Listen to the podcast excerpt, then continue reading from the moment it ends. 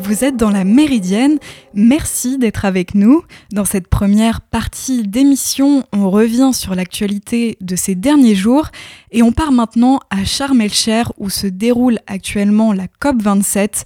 Lula prendra ses fonctions de président du Brésil le 1er janvier et effectue déjà la COP27 son premier déplacement à l'étranger depuis son élection fin octobre. Avant sa prise de parole, il a proposé hier d'organiser la conférence mondiale pour le climat en 2025 en Amazonie. Le Brésil ne doit pas être isolé sur la scène internationale, a souligné Lula, alors que le pays s'était replié sur lui-même sous le mandat de Jair Bolsonaro. Le Brésil avait été retenu pour organiser la COP en 2019, mais était revenu sur cette décision après l'élection du président d'extrême droite fin 2018. Ce dernier a ensuite promu des politiques favorisant l'agro-industrie et le secteur minier entraînant une augmentation massive de la déforestation. De son côté, Lula a promis de lutter pour une déforestation zéro. Dans son propos, il a pris position pour le fond des pertes et dommages et a remis l'Amazonie au centre de son action. Mais le retour de Lula va au-delà de l'Amazonie. Il propose la création d'une alliance avec les pays qui abritent plus de 50% des grandes forêts humides, le Brésil, la République démocratique du Congo et l'Indonésie. L'enjeu, c'est de donner plus de valeur à la forêt pour qu'elle soit plus intéressante à préserver qu'à exploiter. En parallèle, l'arrivée de Lula a réactivé un fonds pour l'Amazonie qui avait été gelé par les pays européens. Il s'agit du Fonds de préservation de la forêt amazonienne qui rassemble déjà plusieurs centaines de millions d'euros. La forêt tropicale amazonienne, dont le Brésil abrite 60% de la surface totale, est le plus grand puits de carbone au monde, primordial pour lutter contre le changement climatique. Mais sous l'effet du réchauffement et de la déforestation, elle est désormais très fragilisée et selon une étude publiée en mars, elle approche plus rapidement que prévu d'un point de bascule qui pourrait la transformer en savane. La protection de l'Amazonie sera une priorité stratégique après l'entrée en fonction de Lula le 1er janvier 2023, d'après l'ancienne ministre de l'Environnement, Marina Silva, membre de l'équipe du président élu et pressenti pour reprendre ce ministère. En Afghanistan maintenant, les talibans qui règnent sur le pays multiplient les lois liberticides. Depuis lundi, ils imposent également la stricte application de la loi islamique. Le vol, l'adultère, la consommation d'alcool, le renoncement à la religion ou la rébellion sont considérés euh, par la charia comme les délits les plus graves.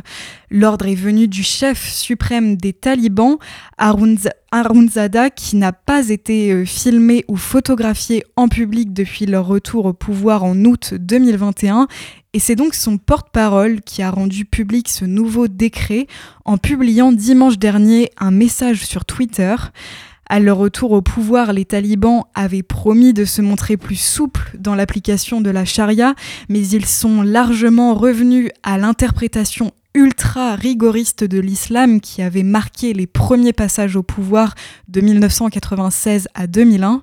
Depuis la semaine dernière, les femmes n'ont plus le droit de se montrer dans les parcs et les jardins de Kaboul, même avec la burqa ou le hijab, devenu obligatoire dans l'espace public.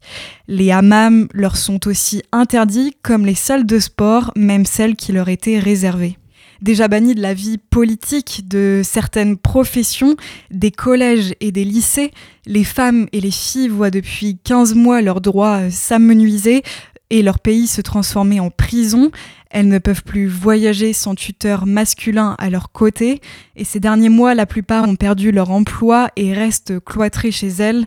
Selon les militants, les restrictions croissantes imposées aux femmes visent à les empêcher de se rassembler pour organiser l'opposition au régime des talibans, de petits groupes de femmes ont organisé plusieurs manifestations éclairs à Kaboul et dans d'autres grandes villes. Elles défilent avec des pancartes et des slogans pour réclamer le droit à l'éducation et au travail. Des manifestations qui se terminent toujours par des dispersions brutales et des arrestations. Partons maintenant en Éthiopie où après l'accord de paix signé début novembre, les rebelles et les autorités fédérales éthiopiennes ont annoncé lors d'une conférence de presse à Nairobi, c'était samedi dernier, un accès humanitaire à tous ceux dont le besoin dans la région du Tigré en proie depuis deux ans à la guerre. L'annonce fait suite aux discussions dans la capitale kenyane Nairobi sur la mise en œuvre de l'accord de paix signé le 2 novembre à Pretoria, notamment le désarmement des forces rebelles, le rétablissement de l'autorité fédérale au Tigré et l'acheminement de l'aide humanitaire. L'accord signé samedi par le maréchal Beranou Jula, chef d'état-major des forces armées éthiopiennes, et le général Tadesse Worede, commandant en chef des forces rebelles du Tigré, prévoit un accès humanitaire à tous ceux dont le besoin au Tigré et dans les régions voisines. Il prévoit également des garanties de sécurité pour les travailleurs humanitaires. Et un convoi du programme alimentaire mondial est entré hier dans la région éthiopienne du Tigré, le premier du genre depuis la signature début novembre de l'accord. Au total, 15 camions chargés de denrées alimentaires ont pu accéder à cette zone ravagée par la guerre civile et la famine. L'acheminement d'aide humanitaire était jusqu'ici empêché par les forces et milices de l'Amara, une région voisine qui ont épaulé l'armée fédérale éthiopienne contre les rebelles tigréens. Les combats au Tigré avaient repris le 24 août, dernier, après une trêve de cinq mois. La région est coupée du reste du pays et privée d'électricité, de réseaux de télécommunications, de services bancaires et de carburant. Le conflit au Tigré a commencé en novembre 2020 quand le Premier ministre éthiopien Abiy Ahmed décide d'envahir le Tigré pour prendre le contrôle de la région. Initialement défaites, les forces rebelles du Tigré ont repris le contrôle de la majeure partie de la région courant 2021 lors d'une contre-offensive. Le bilan de ce conflit, qui s'est déroulé largement à huis clos, est inconnu, mais l'International Crisis Group et Amnesty International le décrivent comme l'un des plus meurtriers au monde. La guerre a aussi déplacé plus de 2 millions d'Éthiopiens et plongé des centaines de milliers de personnes dans des conditions proche de la famine. Selon une estimation du Programme alimentaire mondial, plus de 5 millions de Tigréens souffrent de la faim à cause du récent conflit. Je vous propose de faire une pause en musique avant de nous retrouver dans la deuxième partie de la Méridienne. On fait le tour des bonnes nouvelles de ces derniers jours, car oui, il y en a. Mais avant cela, on écoute Asger et son titre Waiting Room. A tout de suite.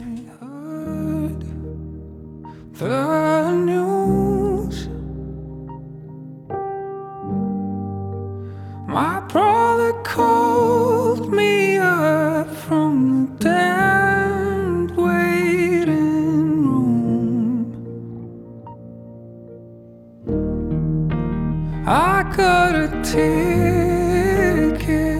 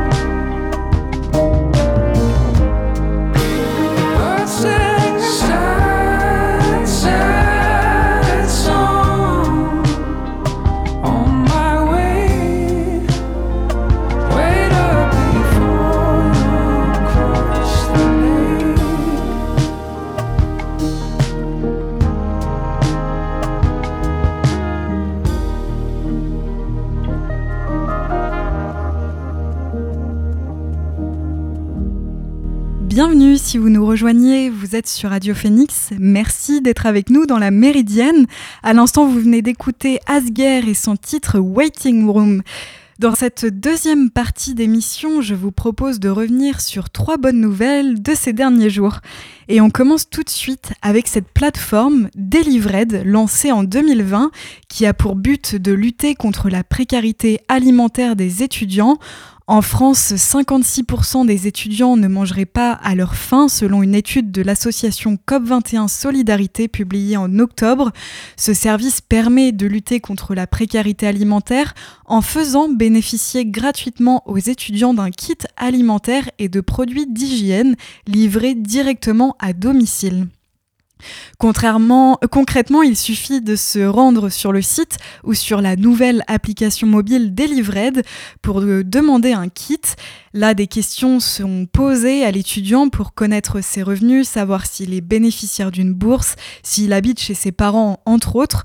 Une fois validée, la demande est envoyée à des livreurs qui, eux, sont bénévoles de l'association Équipage Solidaire, une structure sur laquelle s'appuie la plateforme pour fonctionner. Une précision importante, il ne faut pas forcément être étudiant pour devenir livreur bénévole. Delivered a vu le jour le 1er mars 2021 avec le alors que Jovan Pijné, le coprésident de l'association Équipage Solidaire, réalise les terribles conséquences de la pandémie sur certains étudiants. Il pense immédiatement à un outil numérique, notamment pour éviter les files d'attente. Une fois lancée, la plateforme connaît un succès immédiat sur Paris avant de s'étendre à d'autres villes comme Montpellier, Lyon puis Grenoble, euh, et plus récemment Toulouse. Pour 2023, Yovan Pijné cite également Lille, Bordeaux et Nantes avant de se déployer sur des villes étudiantes plus secondaires comme Angers. Et l'objectif est d'arriver d'ici à 2023 à un rythme de 1000 livraisons par mois. Partons maintenant à Toulouse, où l'Institut universitaire du cancer de Toulouse Oncopole a annoncé la reconstruction complète du nez d'une patiente réalisée avec une imprimante 3D. C'est une opération de reconstruction qui n'avait jamais été pratiquée sur une zone aussi sensible et vascularisée que le nez. Les équipes de chirurgie ont réalisé une intervention chirurgicale reconstruisant totalement le nez de la patiente à partir d'un greffon synthétique préalablement implanté dans son avant-bras pour le prévasculariser. Une intervention sur mesure inédite basée sur une technologie de pointe. En 2013, cette patiente, aujourd'hui âgée de 50 ans, avait été traitée euh, pour un cancer des fosses nasales par radiothérapie et chimiothérapie, lui, lui faisant perdre une large partie de son nez, pendant plus de 4 ans, elle a vécu sans nez, elle a été confrontée à des échecs de reconstruction nasale par greffe de lambeaux de peau et à une difficulté à supporter le port d'une prothèse faciale. Il lui, a, il lui, a, ainsi été proposé une reconstruction nasale par biomatériaux sur mesure, imprimés en 3D. Les biomatériaux sont des matériaux synthétiques ou vivants, utilisable à des fins médicales pour remplacer une partie ou une fonction d'un organe ou d'un tissu. Une fois la colonisation du dispositif médical complète, le greffon et la peau autour ont été implantés sur le visage de la patiente et revascularisés à l'aide de la microchirurgie pour connecter les vaisseaux sanguins. Après 10 jours d'hospitalisation, la patiente se porte très bien et peut même respirer avec ce nouveau nez. Qui se souvient du Ice Bucket Challenge? Rappelez-vous, au cours de l'été 2014, ce défi consistait à recevoir un seau d'eau glacé sur la tête et à en publier la vidéo. C'était devenu viral sur les réseaux sociaux. Popularisé par des personnes atteintes de sclérose latérale amyotrophique, le phénomène s'était alors transformé en une gigantesque, gigantesque, campagne de collecte de fonds en faveur de la recherche sur la maladie de Charcot. De nombreuses célébrités s'étaient également prêtées au jeu pour la cause. Huit ans plus tard, cette pluie d'eau glacée continue d'irriguer la recherche pour lutter contre cette maladie, aujourd'hui incurable. Fin septembre, la Food and Drug Administration, l'agence américaine des médicaments, a approuvé, non sans une certaine réserve, la commercialisation du Relivrio, un nouveau traitement expérimental contre la maladie de Charcot qui permettrait d'en ralentir sa progression et d'étendre la survie des malades. Ce traitement a profité d'une petite partie des 115 millions de dollars de dons récoltés grâce au Ice Bucket Challenge par l'ALS, la principale organisation américaine consacrée à la lutte contre cette maladie. Si l'approbation de la FDA divise encore la communauté scientifique, car de nombreux spécialistes la jugent prématurée en l'absence de données de phase 3, elle suscite tout de même un nouvel espoir chez les patients. Après ce concentré de bonnes nouvelles, je vous propose de faire une nouvelle pause en musique avant de nous retrouver dans la dernière partie de la Méridienne. On fait le point sur l'actu science et tech de ces derniers jours, mais avant cela, on écoute Gascombs et son formidable titre Don't Say It's Over. A tout de suite!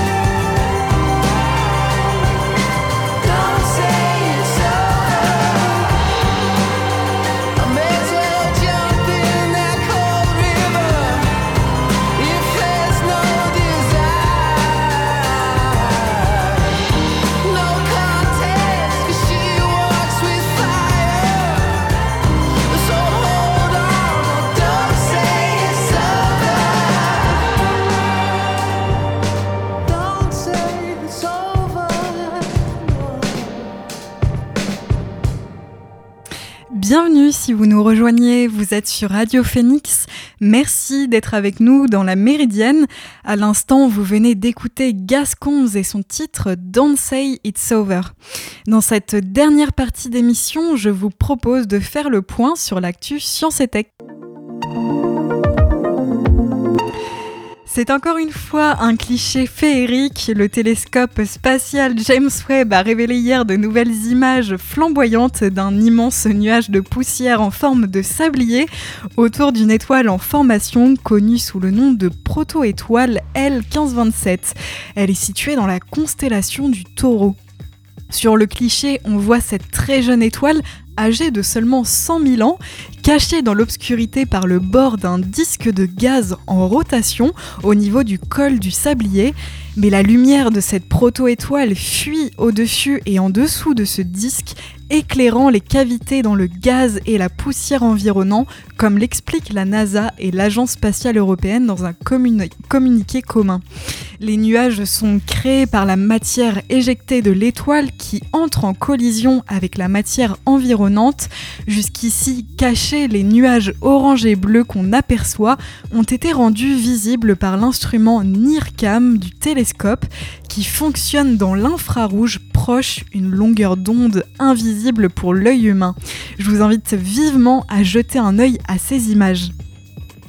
Impossible de faire le point sur l'actu science sans évoquer le décollage de la fusée SLS hier.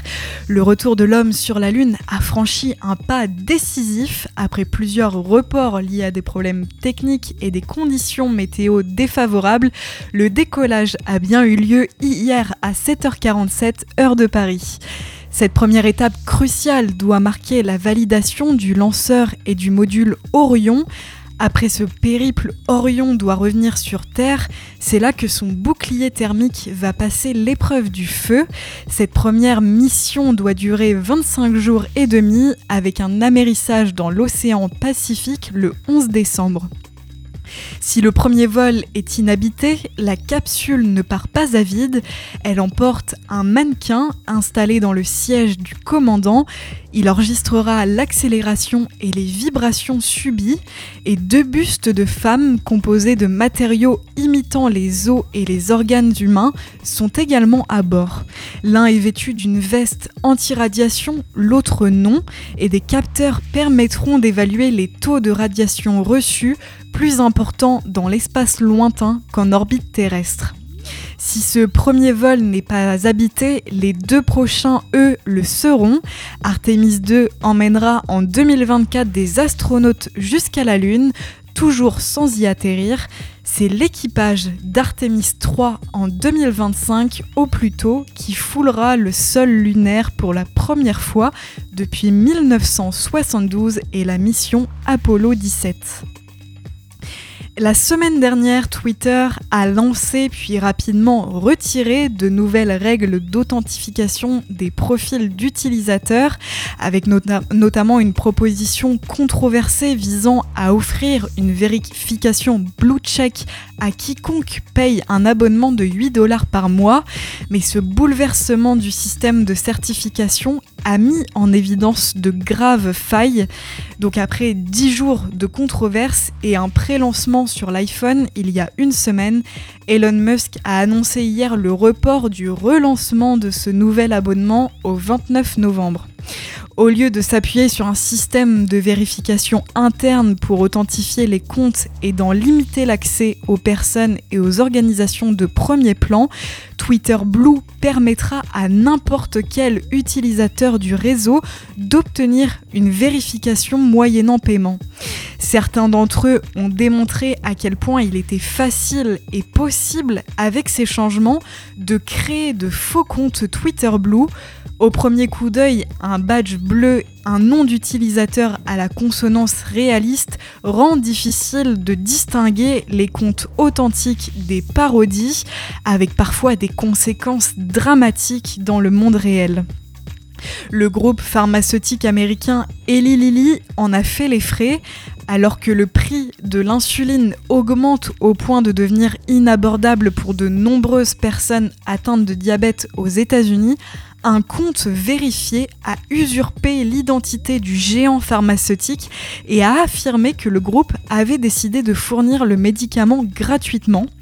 En quelques heures, le tweet a enregistré plus de 1500 retweets et 11 000 likes, tandis que le cours des actions d'Eli Lilly a subi une baisse de près de 5% et provoqué des pertes chiffrées à plusieurs milliards de dollars de capitalisation boursière pour le groupe. Face à la multiplication des controverses, le réseau social a donc suspendu mardi Twitter Blue, mais il n'a pas officiellement renoncé à, proposer le service. Dans le système qui sera lancé le 29 novembre, Elon Musk promet que tout changement de nom causera la perte de la coche bleue jusqu'à ce que le nom soit vérifié par Twitter. Affaire à suivre donc. Et c'est ainsi que s'achève cette émission de la Méridienne. Merci à toutes et à tous de l'avoir suivi. Demain, vous retrouverez le best-of de la semaine préparé par Ateba, que je remercie. Nous, on se retrouve lundi pour une nouvelle semaine d'émission. Je vous souhaite un bon après-midi sur l'antenne de Radio Phoenix. À lundi!